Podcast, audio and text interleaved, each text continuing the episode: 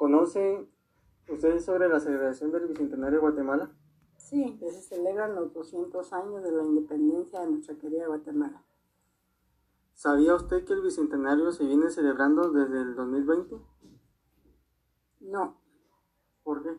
Porque no,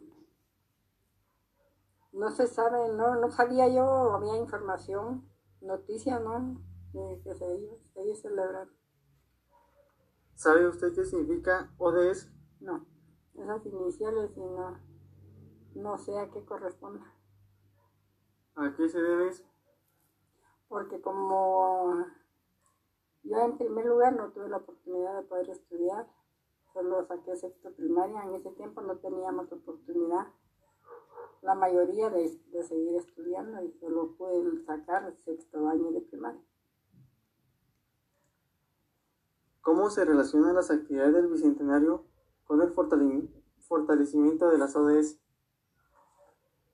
Pues sería que todos trabajemos en armonía para que podamos salir de la pobreza que tenemos en nuestro país Guatemala. Según lo que usted conoce o ha escuchado, mencione cuál es el objetivo principal de la conmemoración del Bicentenario de la Independencia de Guatemala. Que todos seamos, eh, participemos y que nos sintamos libres actuando como debemos hacerlo en nuestra querida Guatemala.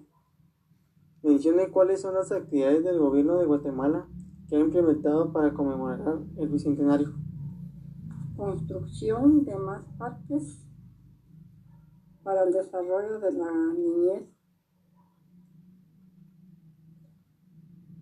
para las actividades culturales